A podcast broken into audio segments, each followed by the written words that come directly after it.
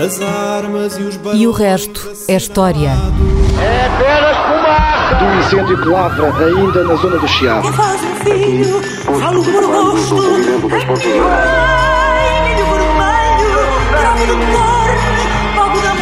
Quer transformar este país numa ditadura. Não, lamento. não. Com João Miguel Tavares e Rui Ramos. Olá, sejam bem-vindos ao episódio número 79 de E o Resto é História, com a dupla do costume, o historiador Rui Ramos, o jornalista João Miguel Tavares. A semana passada ficou marcada pelo assalto ao Capitólio, algo que nunca imaginaríamos possível em 2021 no mais poderoso país democrático do mundo. E a esse propósito, toda a gente começou a folhear, assim rapidamente, os seus livros de história à procura de um precedente. Hum, algum dia na história em que tivesse acontecido alguma coisa semelhante. E ele foi encontrado, esse precedente, há 200 anos, na Batalha de Washington de 1814, quando o exército britânico tomou e incendiou Washington e o Capitólio. Ora, para quem é instruído na Revolução Americana de 1776, olha para isto e pergunta: mas os ingleses voltaram a combater em solo americano no século XIX? E a resposta a esta pergunta é sim, voltaram, e é um sim que surpreenderá muita gente. Podes contar-nos, Rui, o episódio que também ficou conhecido como Burning of Washington, a queima de Washington, em 24 de agosto de 1814?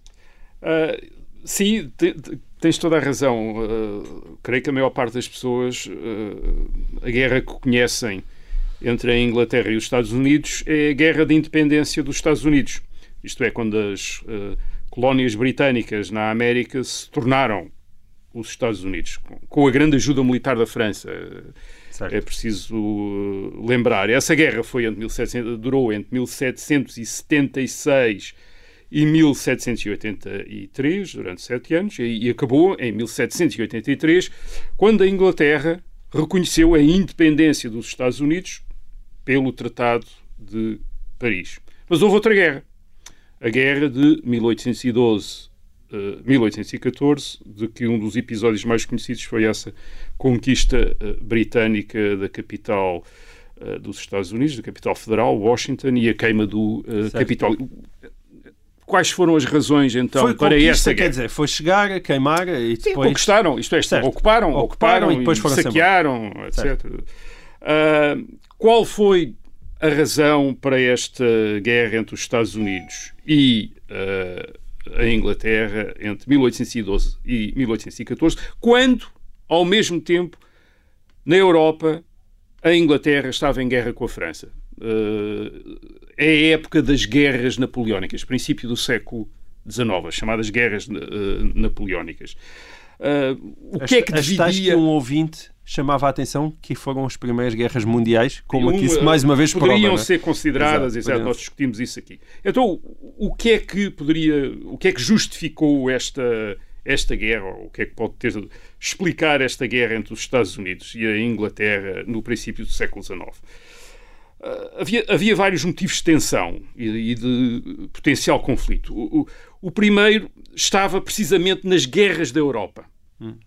A Inglaterra e a França, em guerra de outra vez, enfim, tinham tido guerras no século XVIII, tinha começado uma nova guerra desde 1803, e desde 1803 uma das formas que a Inglaterra e a França, a França de Napoleão, a Inglaterra, que já era da monarquia constitucional, ah, uma das formas que tiveram de se tentar atingir uma à outra foi atingir o comércio marítimo ah, de cada uma. E ah, a França declarou o bloqueio continental, de que nós aqui ouvimos falar porque foi uma das razões para a invasão de Portugal em 1807. Ah, o bloqueio continental, isto é, impedir a Europa de negociar com a Inglaterra, e a Inglaterra fez o mesmo à França, impedir todos os países do mundo de negociar com a França, incluindo os Estados Unidos, que eram uma potência neutral nesta guerra, isto é, não estavam envolvidos ah, ah, nesta guerra. A, Inglaterra tinha uma armada na costa americana, de, North American Station, a base principal era na ilha das. ah, enfim, era, era no Canadá, mas também nas Bermudas, durante o inverno estava, estava nas Bermudas, e portanto fazia um patrulhamento da costa americana, impedindo ah, barcos franceses ou barcos que fossem para a França de, De atravessar. entrar ou sair. Ah, portanto, isto é, os portos americanos tinham à vista uma esquadra, enfim, barcos ah, ingleses que fiscalizavam os barcos que iam entrar e a sair, saber se vinham de França ou se iam uh, para a França, só deixavam pensar aqueles que iam para a Inglaterra. Isto era irritante, obviamente, para os americanos, que, em resposta, declararam um embargo também, eles próprios, declararam um embargo a todas as potências beligerantes, isto é, recusavam-se a negociar também com as potências beligerantes. E isto para os Estados Unidos teve consequências pesadas. Uh, Calcula-se que entre o bloqueio britânico das, dos portos americanos e este embargo depois declarado pelos próprios Estados Unidos em 1807, uh, o, aquilo que pode ter sido o PIB, uh, isto é o Produto Interno Bruto dos Estados Unidos, isto é tudo estimativas, ah, tenha sofrido uma queda de 5%, o que é uma depressão já grande. Isto é, os Estados Unidos de facto dependiam muito do comércio com a Europa e, este comércio interrompido uh, era, uh, portanto, representou um, um choque comercial e económico grande para os Estados Unidos.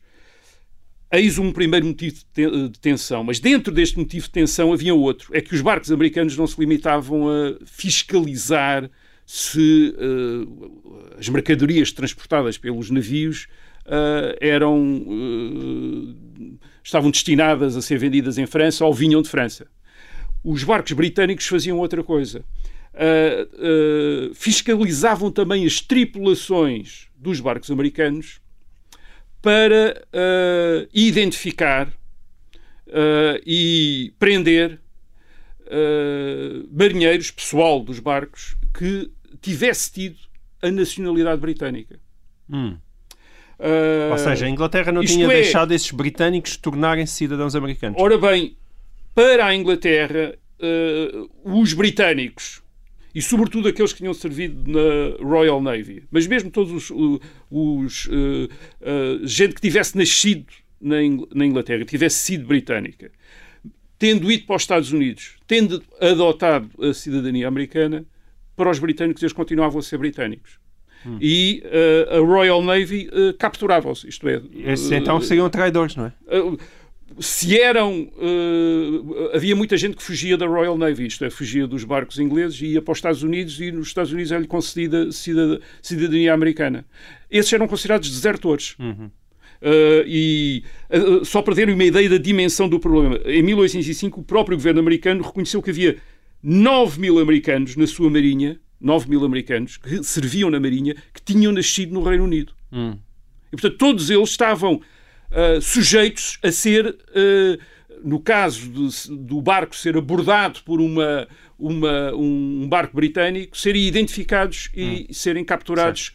Uh, pela Marinha Britânica. Isto hoje pode parecer um pouco bizarro, se também só enquadrar é que nós estamos a falar numa época em que a Marinha Britânica era a mais poderosa era do mais mundo poderosa do e mundo, em que os Estados Unidos dizer, da América é, não, não tinha paralelo basta, basta, basta dizer, quer dizer, uh, uh, the, the, North American Station, quer dizer, que era a Armada Britânica na, na, uh, nos Estados Unidos, portanto, à volta dos Estados Unidos, era maior, quer dizer, não tinha comparação nenhuma com a Armada Americana. Uh, por exemplo, os Estados, os, os, Estados Unidos, a Marinha Americana tinha só fragatas, não tinha aquilo que se chama navios de, que se chamava navios de linha, isto é, navios de combate. Uh, e, e salvo erro, a North American Station tinha uma série de navios de combate, quer dizer, isto é, navios muito maiores em termos e de canhonagem e muito mais poderosos do que a, a Marinha Americana. Portanto, o, o, poder militar da Inglaterra no, na, nos mares americanos era, era enorme. E isso permitia também à Inglaterra, por vezes, ser muito agressiva. Em 1807 há um famoso incidente em que uma fragata inglesa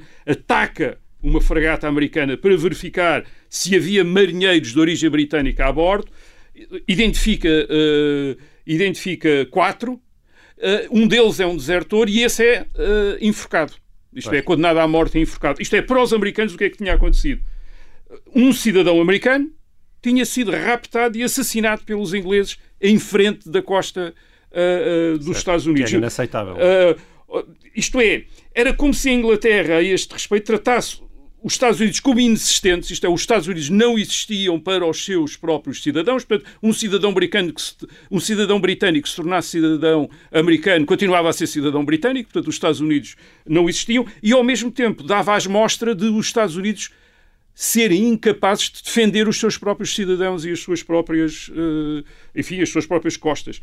Uh, Calcula-se, isto é, isto é um, também uma estimativa, uh, que nesta época cerca de 15 mil americanos de origem britânica tenham sido capturados pela Royal Navy nas costas da, da América do Norte. Por hum. isso, em 1812, os partidários da guerra nos Estados Unidos, os partidários da guerra com a, com a Inglaterra diziam muito claramente ou os Estados Unidos faziam a guerra ou renunciavam à independência. Portanto, isto ficou conhecido na época como a Segunda Guerra da Independência. Isto é, era uma tentativa de afirmar perante a Inglaterra que os Estados Unidos eram uma potência, uh, era um país independente e, os seus cidadãos não podiam ser tratados como, uh, continuando a ser uh, cidadãos súbditos britânicos. Havia ainda outras, outros motivos de guerra. Uh, um terceiro estava na expansão dos Estados Unidos. Nós, estes Estados Unidos que nós estamos a falar aqui, são os Estados Unidos da costa leste, ainda os das 13 colónias que se tornaram independentes, ou que foram, cuja independência foi reconhecida em 1783. Portanto, este, eh, Estados, estes Estados Unidos ocupavam apenas a costa, digamos, a costa leste da América do Norte. No centro, a oeste desta, dos Estados Unidos, estavam estava a grande colónia francesa da Louisiana, quer dizer, que ocupava quase o centro da América, uhum. e a norte estava o Canadá, que eram os domínios certo. Eh, britânicos. E depois e havia a... zonas que ainda pertenciam aos índios e, portanto, estavam e havia completamente zonas que não estavam ocupadas, ainda havia zonas espanholas, a Flórida era, era, ainda, eh, ainda era espanhola, etc. E uh, a Inglaterra, que estava, portanto, no Canadá, uma das coisas que fazia era uh, ajudar os índios que resistiam à expansão dos colonos americanos para oeste. Uh, a Inglaterra fornecia-lhes armas, uh, víveres, organizava-os para eles combaterem os americanos. Aliás, os Estados Unidos estavam mais ou menos interessados em, em que surgisse uh, no meio dos, dos, Estados Unidos, isto é, a oeste de, dos Estados Unidos, uma, um Estado índio independente que eles reconheceriam, uh, precisamente para conter a expansão americana. Portanto, essa era outra razão que os Estados Unidos tinham, isto é, os índios que atacavam os seus colonos, uh, eram ajudados, eram financiados, eram armados pelos ingleses. ingleses. Aliás, os ingleses faziam outras coisas, por exemplo, durante a guerra entre 1812 e 1814, fizeram uma espécie de proclamação aos escravos nos Estados Unidos, portanto, os Estados Unidos com os seus 3 ou 4 milhões uh, de escravos, no, sobretudo no Sul, aos escravos que, todos os escravos que fugissem para barcos ingleses ou para zonas inglesas, tornavam-se homens livres. Portanto, sabotar o sistema certo. de escravatura nos uh, Estados Unidos. Portanto, uma, isto é uma série de... Uh, os, e os próprios Estados Unidos ambicionavam ao território do Canadá, E, é? por sua vez, os Estados Unidos, que tinham se tornado independentes da Inglaterra, uh, as 13 colónias que se tinham tornado independentes da Inglaterra, uh, alguns dos seus políticos julgavam que as colónias a norte, isto é, aquilo que, que formava o Canadá, eram apenas as colónias que ainda não se, se, tinham tornado independentes e que se deviam juntar aos Estados Unidos. Isto é, para completar a libertação da América Uh, da América uh, do Norte de, de, do, uh, dos, em relação aos impérios europeus. Finalmente, havia também uma lógica partidária que explica a guerra nos Estados Unidos. a guerra é declarada em 1812 pelo presidente James Madison, que é apoiado pelo chamado Partido Democrata. Este era um partido que estava no poder desde 1800 é um partido que era forte, sobretudo no sul dos Estados Unidos, eh, eh, era muito defensor da autonomia dos Estados, mas, para além disso tudo, era um partido pró-francês. Uhum. Era um partido muito pró-França, apoiar a França, etc. Uh, eh, e opunha-se ao outro partido, portanto já havia aqui um esboço de, de sistema bipartidário, ao outro partido que, que, era o Partido dos Federalistas, uh, que era um partido mais conservador, uh, mais centralista, mais baseado no Norte, e mais para o inglês. Uhum. Portanto, a lógica dos partidos na, nos Estados Unidos fez, fazia com que, em 1812, no poder, estivesse um partido para o francês, um partido que tinha muito boas relações com a França, ao ponto de ter conseguido que a França uh, lhes tivesse vendido a Louisiana, isto é, todo o território colonial francês uh, uh, na América do Norte, durante a presidência de Thomas Jefferson, portanto, antes da presidência de James uh, Madison. Portanto, a guerra contra a Inglaterra, obviamente, é apoiada por estes democratas e oposta pelos uh, federalistas. Portanto, a guerra é declarada pelos Estados Unidos em junho de 1812.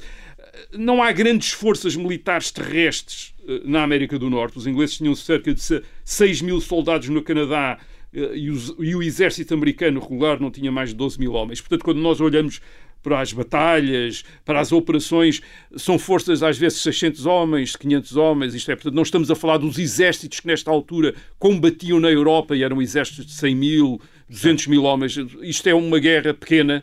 Uh, é uma guerra feita pelos americanos, pelos, enfim, pelos uh, americanos dos, dos, Estados Unidos e pelos ingleses, mas sobretudo com o grande apoio dos aliados índios, isto é, a Inglaterra combate muito com, os seus, com as nações índias que estão do seu lado contra uh, os Estados Unidos.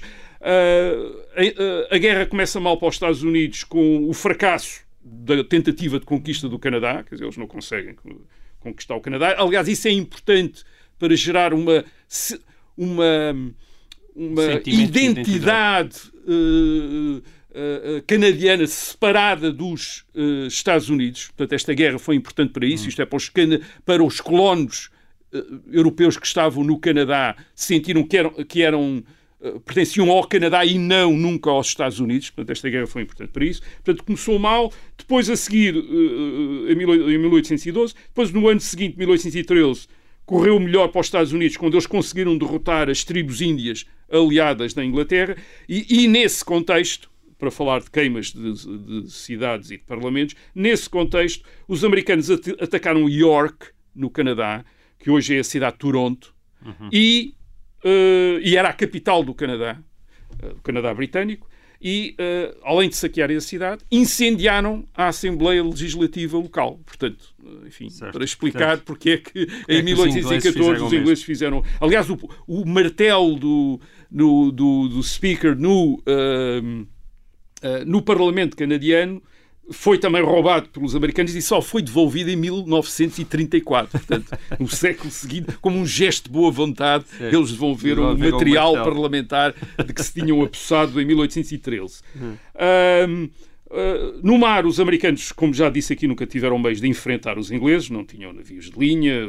Os ingleses tinham cerca de 85 navios na costa americana, portanto tinham uma armada enorme. O que aconteceu em 1814 foi que acabou acabaram as guerras na Europa.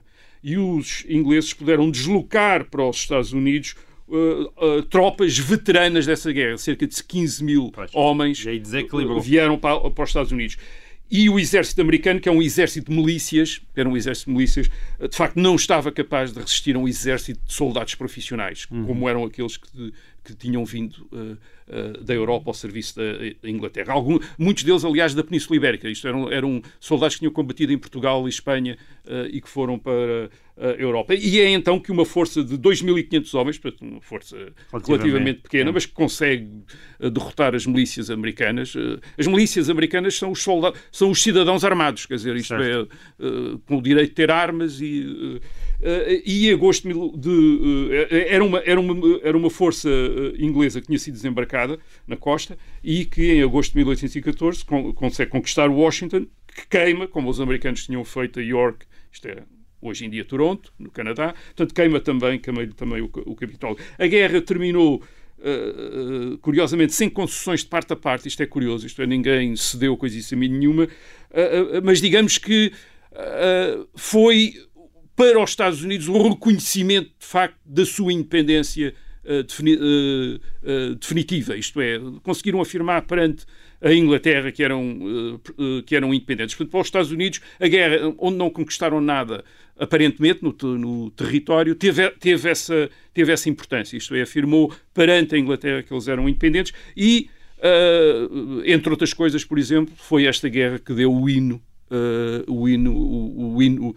nacional norte-americano, o Star Spangled o, Banner, o Star Spangled Banner, que uh, foi escrito em 1814 uh, eh, por um poeta, o Francis uh, Scott Key, que assistiu ao bombardeamento pelos britânicos do Fort McHenry em, em Baltimore Uh, e, e, e, com a resistência do forte, isto é, o forte conseguiu resistir, ele não se percebe. A, a, história, a história é curiosa, portanto, ele está a assistir ao bombardeamento uh, inglês, portanto, o bombardeamento cria uma enorme nuvem, de, enorme nuvem de fundo, depois vem a noite, portanto, ele não sabe se o forte caiu ou não caiu.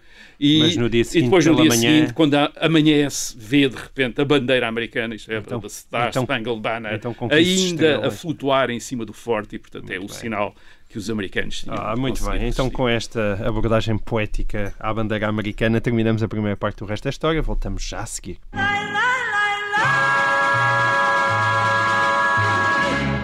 Olá, sejam bem-vindos a esta segunda parte de E o Resto é História. Um, e é nesta segunda parte que propunha-te uma coisa, Rui, que era que casássemos aqui uh, duas coisas, que é, por um lado, a complicada situação nos Estados Unidos da América e, por outro, a pergunta do Tiago Abreu, de que nós falámos aqui na semana passada, sobre os dias seguintes aos grandes acontecimentos históricos. Nós, na altura, prometemos que iríamos desenvolver o tema do dia seguinte em próximos programas e um dos desenvolvimentos que ele propunha era precisamente o dia seguinte ao fim da, da escravatura após a Guerra de Secessão Americana. Ora, recentemente, senadores republicanos, no meio desta confusão toda que estamos a assistir na América, esses senadores contestavam estas eleições e recorreram a um precedente, ao precedente das eleições de 1876, que foram as eleições mais contestadas da história dos Estados Unidos da América, quando não ficou claro nessa altura, ao contrário de agora, ficou bastante claro, mas na altura não ficou mesmo claro se o vencedor era o republicano Rutherford B. Hayes ou o democrata Samuel J. Tilden. E após longos meses de contestação, o democrata Tilden concedeu a vitória ao republicano Hayes em troca daquilo que ficou conhecido como o Compromisso de 1877. Um acordo verbal, ou seja, não escrito, da retirada das tropas federais dos Estados do Sul, onde ainda se encontravam desde a Guerra Civil.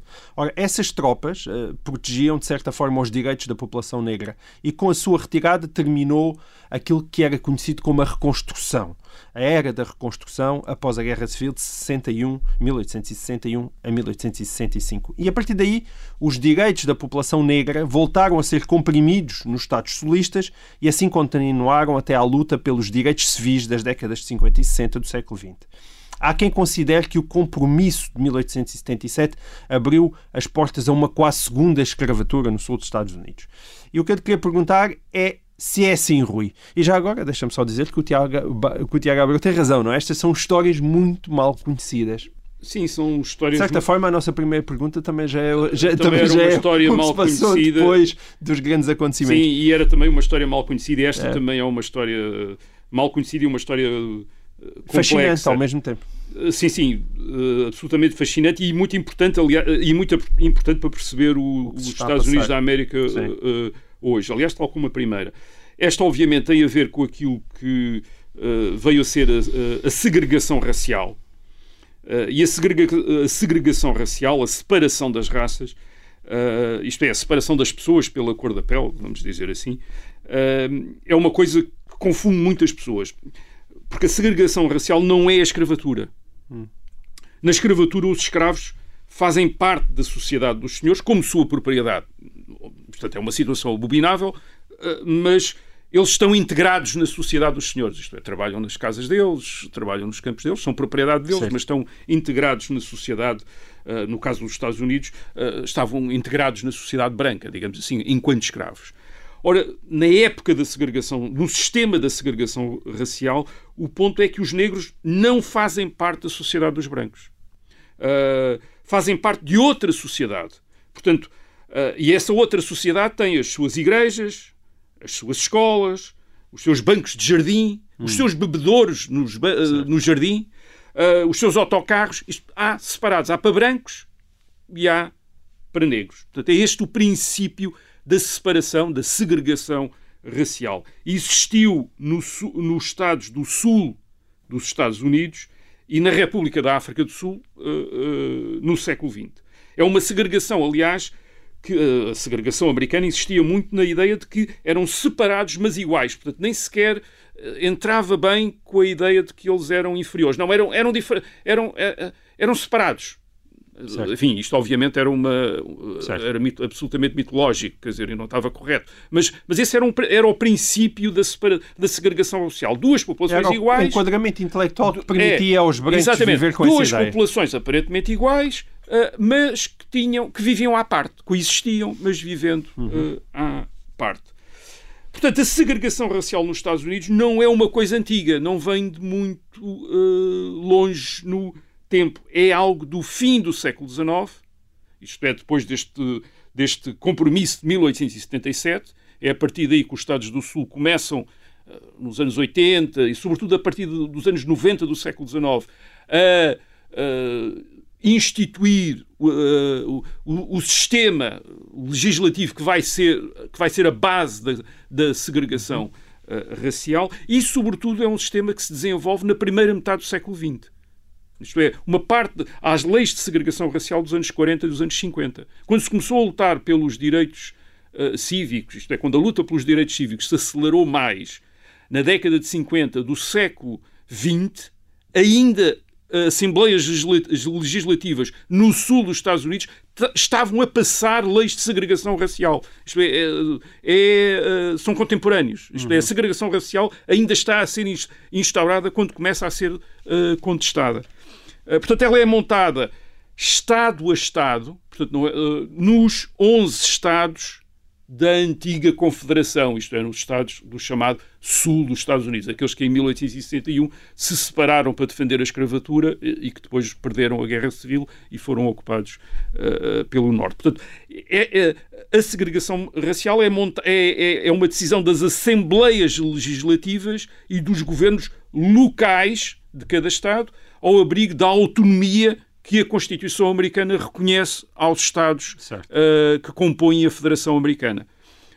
A esta separação, portanto, esta separação que diz que há escolas para negros e escolas para brancos, que há uh, autocarros para negros e autocarros para brancos, ou dentro dos autocarros e dos comboios há lugares para negros e lugares para brancos. Uh, a esta separação, portanto, a, a segregação racial propriamente dita, juntava-se depois outra coisa aí impedia completamente a ideia do uh, separados mas iguais, hum. que era um sistema de que acabava por uh, uh, levar à negação de direitos cívicos, direitos cívicos e políticos fundamentais da população negra. Mas esse era mais ínvio, porque baseava-se na introdução de critérios fiscais ou de alfabetização para o direito de voto. Reparem, estes critérios fiscais, isto é, dizer que as pessoas tinham de ter um certo rendimento ou tinham de ter certas uh, uh, habilitações uh, literárias ou, ou, certas capacidades de ler e escrever e de compreender textos. para votar era uma coisa que existia na Europa. Por exemplo, a República em Portugal, em 1913, introduziu isto, tirou o direito de voto aos analfabetos, dizendo que para votar em Portugal era preciso saber ler e escrever. Portanto, é isso que no sul dos Estados Unidos Uh, as Assembleias Legislativas do Sul dos Estados Unidos começam também a introduzir estes critérios. O que tu estás a dizer é que os Ora negros bem, não eram impedidos de votar pela sua cor da pele? Exatamente. Portanto, esta, esta, esta negação dos direitos uh, cívicos e, e, uh, e políticos não tem a ver com a cor da pele, mas tem a ver com características da população negra, que era uma população analfabeta. Quer dizer, os escravos geralmente não sabiam ler nem escrever. Portanto, através da introdução destes critérios, destes critérios de restrição do direito do, do sufrágio, uhum. acabaram por excluir a população negra e muitos brancos pobres e mais analfabetos, mas sobretudo a população negra, acabou por ser excluída do direito de votar. Isto é, perdeu o direito de votar que tinha tido a seguir à Guerra Civil. A seguir à Guerra Civil, mesmo os negros analfabetos, toda a população negra tinha uh, tido direito de votar. E com estes novos critérios, portanto, que são, é uma discriminação que não é uma discriminação racial, é uma discriminação que diz os analfabetos não podem votar, Sim. mas que cujo efeito, de facto, é a discriminação, a discriminação da uh, população Uh, da população negra. Porquê é, que, porquê é que era uma discriminação sem cor? Porque uh, a, quinta emenda, uh, a quinta emenda à Constituição Americana proibia que fosse retirado o direito de voto a quem quer que fosse pela, eh, pela cor da pele. E, portanto, isto era contornava, contornava essa, essa proibição constitucional, dizendo não, portanto, um branco analfabeto ou um, ou um negro analfabeto, todos eles estão proibidos de votar. Agora, a maior parte dos negros eram analfabetos e estavam uh, proibidos de, de, votar. Agora, reparem, isto é, é digamos, uh, introdu cria aqui um círculo vicioso. que é uh, os negros são analfabetos, portanto estão proibidos de votar. Como estão proibidos de votar, também estão proibidos de ser eleitos. Portanto, não têm representação política. Como não têm representação política, há muito menos pressão nas Assembleias Legislativas para financiarem escolas, etc., para a população negra, que continua a ser analfabeta, que, por sua vez, não pode, não, e não pode ter direito de votar, etc. Portanto, isto era um, era um sistema que se auto-perpetuava, isto é, que tinha uma tendência para se. E cujos uh, reflexos ainda, hoje em dia, ainda hoje em dia. E, reparem, presentes, e obviamente isto estava ao abrigo, mais uma vez, da autonomia dos Estados, isto é, a regulação do direito de voto nos Estados Unidos depende de cada Estado, não depende do, da, uh, da Federação Americana, como ainda uh, acontece agora. nós estamos a falar de uma segregação racial, portanto, que não existe em todos os Estados Unidos. É uma segregação que existe apenas nos Estados do Sul, nos 11 Estados da antiga Confederação. Agora, esta, uh, existindo apenas no sul dos Estados Unidos e nos estados da antiga Confederação, ela atinge quase toda a população afro-americana. Porquê?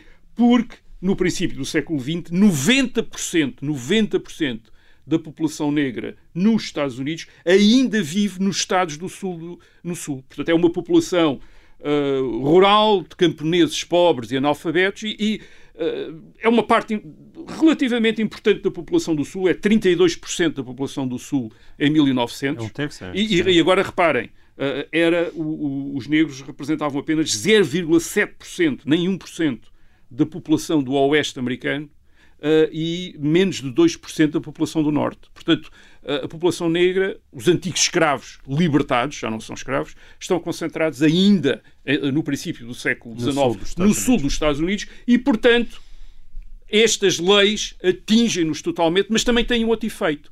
É que uma grande parte dos Estados Unidos, isto é, o Norte e o Oeste, ignora isto. Isto é, não, não, não tem nada a ver com isto. É lá com eles. É lá com eles. Portanto, isto é.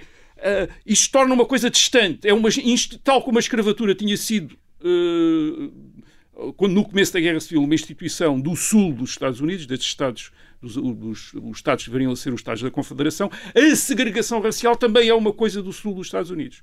É uma coisa diferente do racismo e de xenofobia, que isso também existia no Norte. Mas as leis que discriminavam a população negra existiam, era no sul dos Estados Unidos. E, portanto, os americanos, muitos americanos, sobretudo a maior parte dos americanos, aliás, que viviam no Norte e no Oeste, quando pensavam nos Estados Unidos, quase não pensavam na segregação racial. Isto é, a segregação racial era uma coisa de uma pequena parte dos Estados Unidos, só que atingia maciçamente certo. a população negra.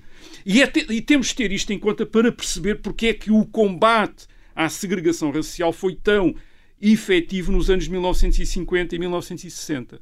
Porquê? Depois de tantas décadas ignorado, não é? Ignorado, portanto, era uma, uma instituição do Sul, quem vivia em Nova Iorque, quem vivia os Estados Unidos mais pobres, não é? Portanto, exatamente, o sul dos Estados Unidos é uma zona muito pobre, uma uhum. zona atrasada, digamos certo. assim. Portanto, era quase outro país para a maior parte dos americanos. E não queriam saber daquilo. Havia, havia segregação lá, era uma coisa bizarra. Quer dizer, hum, há duas coisas no século XX que, eh, digamos, que ajudam ao combate à segregação racial, eh, às instituições da segregação racial no sul dos Estados Unidos. Uma delas é a televisão. Uma delas é a televisão. Hum. É que a televisão e a cobertura televisiva depois das manifestações de contestação às instituições da segregação racial torna-nos, digamos, um foco de atenção nacional. De repente, os Estados Unidos uh, estão, nos anos uh, eh, 1950 e, sobretudo, nos anos 1960, quando Martin Luther King se põe à frente da, e, os, uh, e, a, e, a, congregação cristã, batistas do sul dos Estados Unidos, que é as igrejas negras, se põe à frente da contestação das instituições da segregação, uh, de repente isso torna-se digamos, imagens que definem todos os Estados Unidos através da televisão. Isto é, não é possível ignorar aquilo. Já não é, já não é possível dizer, bem, aquilo é uma, uma coisa do Sul. Certo. Depois também há uma outra coisa. É que a população negra nos meados do século XX começa-se a deslocar do sul para o norte e para o oeste. É a chamada grande migração. Uh, uh, esta população rural uh, responde à procura de mão de obra das indústrias do norte dos Estados Unidos. E, portanto, imigra maciçamente. E quando chegamos aos anos 60, metade da população negra americana já vive No norte. no norte dos Estados Unidos, onde não há segregação racial. Isto é, onde há, pode haver racismo, mas não há segregação racial. com o Portanto, onde eles têm direitos, cultural e etc. social, não é? E onde eles têm uma grande presença através da música, o jazz, ro- rock, etc. Portanto, uma cultura própria. E, e tornam-se uma. Estes, esta, esta outra população negra no norte torna-se uma força de pressão nacional para acabar com a segregação no sul. Portanto, eh, de repente as coisas mudam muito entre aquela época do fim do século XIX e princípio do século XX, e que aquilo está a acontecer no Sul. A maior parte dos americanos não sabem, e a maior parte dos negros estão no Sul e estão a ser sujeitos a este processo de segregação eh, racial para uma, eh, uma, eh, um, algo que diz respeito, isto é, que acaba por focar a atenção da maior parte dos Estados Unidos. Há um outro ponto a, a- a propósito da segregação racial que hoje é muito confuso também para as pessoas. É que a segregação racial no sul dos Estados Unidos é uma obra do que hoje entendemos como a esquerda americana. Isto é, o Partido Democrata. Claro. Isto é, o partido de Barack Obama é o partido que montou a segregação racial no sul dos Estados Unidos. Ah, sim, portanto, Barack Obama foi eleito o primeiro presidente negro em 2008, 2008 pelo partido que construiu a segregação racial ah, nos Estados Unidos no fim do século XIX e no ah, século XX. Aliás, um partido que quando esteve na quando chegou à presidência pelo ah, o primeiro presidente com origens familiares no Sul, que foi Woodrow Wilson, um dos grandes heróis da esquerda americana, pois esse grande herói da esquerda americana, que foi o presidente americano durante a Primeira Guerra Mundial, um idealista, um homem de, de grandes visões, que no resto do mundo tornou-se um dos grandes modelos, um dos grandes campeões da democracia no mundo, pois uma das coisas que esse campeão da democracia fez em 1913 foi introduzir a segregação racial no governo federal. Isto é, separar os funcionários brancos dos funcionários negros ah, em Washington. Certo. Uma coisa que não existia até então, porque não havia segregação ah, a norte. Eh, eh, Ele, eh, ele introduziu. Portanto, o Partido Democrata é o partido da segregação, ah, da segregação Para racial. fazer justiça ao- de qualquer forma, também foi o Partido Democrata, foi de Kennedy Ora bem, e Lyndon? Johnson Agora vamos, na uh, década... uh, sim, mas vamos explicar, 60. mas vamos explicar porque é que foi o Partido Democrata, exatamente. Certo. Vamos explicar porque é que foi o Partido Democrata. Curiosamente, o Partido Democrata uh, monta esta lei de segregação racial na chamada Era do Progresso, 1896-1916, quando está a, a fazer uma série de reformas a favor dos trabalhadores, das mulheres, etc., e ao mesmo tempo a montar a segregação racial no, no sul dos Estados Unidos. Mas isto tem várias explicações. Primeiro é que o Partido Democrata é o Partido do Sul mesmo. Quer dizer, isto é o Partido do Sul. É o Partido dos Estados Confederados. Ah, Havia uns democratas unionistas, uns poucos, que ficaram com Lincoln em ah, 1961, quando os, quando os, ah, o Sul se separou do Norte, mas a maior parte do Partido Democrata é o Partido, é o partido do Sul. Portanto, é o grande. É o grande é, é, é, é- a sua máquina eleitoral está toda baseada no sul, da, ah, no, no sul dos Estados Unidos. Portanto, ao contrário de hoje, o Partido Democrata hoje em dia é um partido do Norte e, sobretudo, é um partido das cidades, das grandes cidades. O Partido Democrata, em, eh, no princípio do eh, século XX, há 100 anos, era um partido rural e era um partido do sul dos Estados eh, Unidos. E a segregação racial tem um pouco a ver também com eh, eh, a entrada na vida pública eh, da população branca mais pobre. Para quem aí, eh, aquilo que nós hoje podemos chamar a supremacia branca, digamos que é um, é um dos poucos capitais que tem e que quer ver refletida nas leis. E quando essa, isto é, quando o sul dos Estados Unidos, depois da derrota ah, na Guerra Civil em 1965, deixa de ser aquela sociedade dominada por grandes aristocratas, senhores de escravos, e passa a ser uma sociedade onde entram na política ah, esta população branca mais pobre, que nunca tinha tido escravos, isto é, ah, a maior parte da população ah, do sul dos Estados Unidos não tem escravos. Calcula-se que eh, no princípio do século XIX não mais de 5% dos indivíduos no sul dos Estados Unidos tinha escravos. 5%. O que dava cerca de 19% das famílias. Portanto, um quinto das famílias tinham escravos, mas isso Quatro queria dizer que não 4 tinham, quintos não tinham escravos.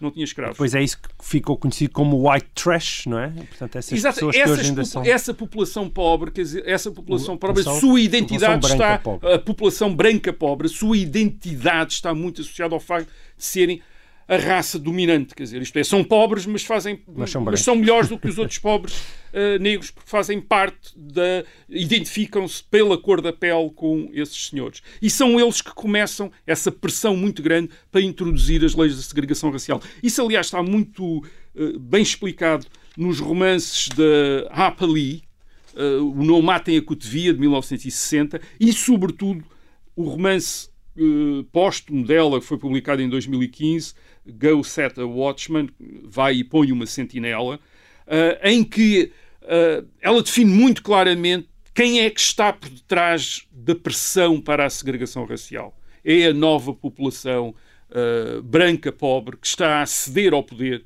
e que está a fazer, a fazer pressão sobre as antigas elites políticas mais ou menos aristocráticas que estão a ser obrigadas a, a, ir com a, enfim, a ir com a corrente. Isso é, é claro quando, uh, entre os dois livros, quem leu os livros no, o, em Não Matem a Cotovia, o, o pai da protagonista, que é o advogado Atticus uh, Finch, é o homem que uh, defende, defende o negro falsamente acusado de um crime.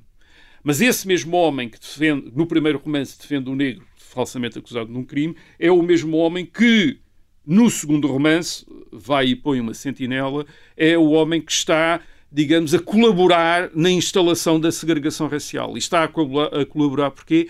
Porque está, como ele aliás explica à filha, que a filha fica horrorizada com aquilo, está a, a dizer temos de nos pôr à frente desta corrente para a conter um bocado, quer dizer, mas não, não nos conseguimos opor a ela. E essa corrente é do chamado white trash, quer dizer, é o, é o uh, lixo branco, isto é, os, que era assim que as elites Uh, do Sul falavam dos brancos pobres, uh, que estão, ao introduzirem, ou, ou acederem, ou terem cada vez mais influência nas, nas instituições políticas, estão a promover, querem promover a segregação racial. Portanto, a segregação racial, digamos que é um resultado da democratização Uh, da política do sul dos Estados Unidos. Uh, Muito bem. do sul dos Estados Unidos. Rui, olha, só uma última pergunta mesmo para terminar, porque é uma daquelas perguntas tipo para queijinho no Trivial Pursuit. é que se refere muitas vezes à expressão leis de Jim Crow, a propósito da discriminação racial, e eu gostava que tu nos explicasses qual é a origem desta expressão e o que é que quer ela exatamente dizer. O que é que é este, quem era este Jim Crow? Bem, há várias teorias sobre isso, quer dizer, e há muita discussão e obviamente não vou resolver uh, o mistério, mas a, a tese mais uh, comum, mais corrente, é uh, que Jim Crow é uma espécie de Zé Povinho que representa o negro americano de uma maneira caricatural. Uhum. É uma caricatura derrogatória, quer dizer, isto é, não é simpática. Um, aparentemente terá correspondido uh, no teatro de comédia americano, no princípio do século XIX, uh, a uma figura de um pícaro, um espertalhão, uh, mais ou menos vestido de, de trapos rasgados, protagonista de histórias mais ou menos rocambolescas e geralmente interpretado por atores brancos com aquela a famosa black, blackface que blackface, hoje em dia isto é, com a cara mascarada para que hoje em dia para tanta fazer. polémica e portanto esse era o Jim Crow quer dizer cantavam umas canções essas canções que eles cantavam é que uh, parecem referir-se a uma, uma canção popular dos uh, escravos afro-americanos Uh, que se referia a uh, Jump Jim Crow, isto é, salta Zé Corvo, quer dizer, outra coisa assim, uhum. salta Zé Corvo. Portanto, isso, isso teria sido uh, a origem da expressão Jim Crow, que depois é aplicada à legislação de segregação racial, uma legislação dirigida para a discriminação dos negros, para a separação, mas de facto para a discriminação dos negros, e que passaram a ser conhecidos como as leis de Jim Crow, ou até mesmo o sistema de segregação racial, às vezes o sistema de Jim Crow. Quer dizer, isto é, usa-se uh, esta referência a uma caricatura derrogatória da população afro-americana para referir um sistema que ele próprio uh, leva ao, à perpetuação certo. dessa uh, inferioridade que, de que depois os, uh, os comediantes brancos no século XIX faziam, uh, faziam com que faziam humor. Portanto, é um pouco essa. É, é, esta é uma das teses de, da origem da expressão Jim Crow. Isto é ainda, isto é ainda muito usado hoje nos Estados Unidos para referir a segregação racial. Isto é, ao Jim Crow, uh, o tempo do Jim Crow, as leis de Jim Crow, o sistema de Jim Crow, etc. Isto é, a segregação racial. A segregação racial que tem grandes defensores ainda nos anos 60. Já agora, só para completar aquilo que dissemos no, durante o programa transmitido, uma das grandes figuras do Partido Democrata, que é o governador do estado do Alabama, George Wallace, que veio a ser candidato à presidência dos Estados Unidos, ele é um, em 1963, 64, é um grande, portanto, um correligionário de Lyndon Johnson, um correligionário de John Kennedy, era um grande defensor da segregação. Paradoxalmente, era num momento em que o, este partido, o Partido Democrata, que tinha sido o partido da segregação racial no sul dos Estados Unidos, está a ser também, através da presidência, o partido que quer desmantelar a segregação racial. Isto é, o, as presidências de John Kennedy e, sobretudo, a presidência de Lyndon Johnson são as presidências em que passam o Civil Rights Act de 1964 e depois o Voting, Voting Act, uh, uh, Voting Rights Act de 1965, uh, que, que é o que dá muito trabalho a Lyndon Johnson. Isto é, porque ele está a ir contra uma parte do seu próprio partido. Ainda por é, cima ele, aqueles, ele era do Sul, não é? Exatamente, quando ele é do Texas. Uh, contra uma parte dos senadores e dos congressistas do seu próprio partido. Portanto, ele tem de se aliar aos republicanos para fazer passar estas medidas e tem também de fazer, a história curiosa, tem de fazer também uma, uma são medidas muito recombolestas. Por exemplo, o, o, Civil Rights Act termina com a segregação racial usando o poder que o Congresso tem para regular relações comerciais uh, da América. Isto é, uh, é de, Commerce Clause é mais, da, é da, da Constituição. Também, não? É? Porquê? Não, mas porquê? É porque tudo. Isto é, se o Congresso passasse uma lei a dizer tem de acabar com essas leis, estava a violar a autonomia dos Estados. Certo. Uh, os congressistas que defendem a segregação, a segregação racial nos anos 50 e 60 defendem em nome da autonomia dos Estados. Portanto, aquilo é um direito constitucional que o Estado tem de regular a, sua, regular a vida dentro de, das suas próprias fronteiras estaduais. E, portanto, o governo, o governo federal e, uh, o, uh, e o Congresso não pode não pode violar a Constituição para corrigir a monstruosidade que é a, segregação, a segregação racial. Portanto, aquilo que faz é usar, por exemplo, esta de, de Commerce Clause, quer dizer, que dá ao Congresso a possibilidade de uh, regular as relações comerciais e então dizer restaurantes, hotéis, uh, escolas, etc., não podem recusar serviço a pessoas por causa da cor. Portanto, era uma cláusula comercial. Portanto, foi introduzir. Isto era a maneira de introduzir na legislação americana certo. algo que tem a ver com, uh, com, a, com, enfim, com os direitos cívicos e com, a, e com a, o acesso da, daqueles milhões de negros que viviam no sul dos Estados Unidos a uma cidadania plena, mas é feita através desta maneira. E isto revela a complexidade da situação uh, americana e porque é que muita gente que esteve contra, digamos, a segregação racial, por exemplo, no Partido Democrata, uh, não, não, não procedeu imediatamente contra. Porquê? Por um lado, porque uma parte do Partido Democrata defende a segregação racial e, e os líderes do Partido Democrata sabiam que quando uh, anulassem isso iam perder o apoio no Sul, como perderam, aliás, como perderam. Uh, e por outro lado, porque uh, a segregação uh, estava defendida pela autonomia dos Estados e a autonomia dos Estados era uma das bases da Federação Americana, isto é, o está, as colónias, as, as, as, colónias que se tornaram depois Estados no, nos Estados Unidos, entraram na União ressalvando todos os seus direitos e alguns deles até julgaram que tinham ressalvado o direito de sair. Aparentemente esse era um direito que depois, hum. em 1861, foi negado pelo presidente Lincoln, mas julgaram que, que, tinham mesmo esse direito. Portanto, não, o combate contra a segregação racial não é apenas o combate contra a, a xenofobia, contra o racismo, é também um combate contra um sistema extraordinariamente complexo que permite que esta instituição seja montada e que não seja fácil desmontá-la legalmente e certo. politicamente. Portanto, foi um, um trabalho uh, muito complexo com a contestação, óbvia, foi importante a contestação dirigida por Martin Luther King,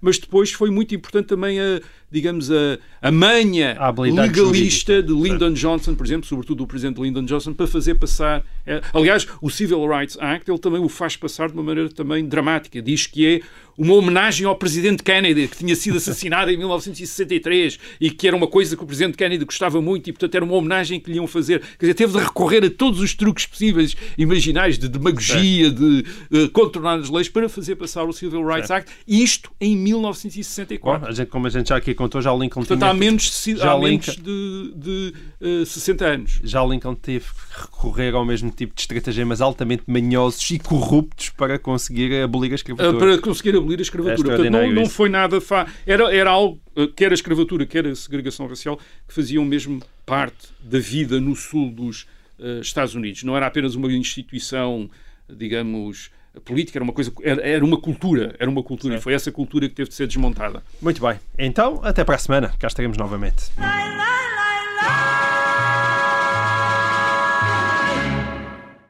Obrigada por ter ouvido este podcast. Se gostou, pode subscrevê-lo, pode partilhá-lo e também pode ouvir a Rádio Observador online em 98.7 em Lisboa e em 98.4 no Porto.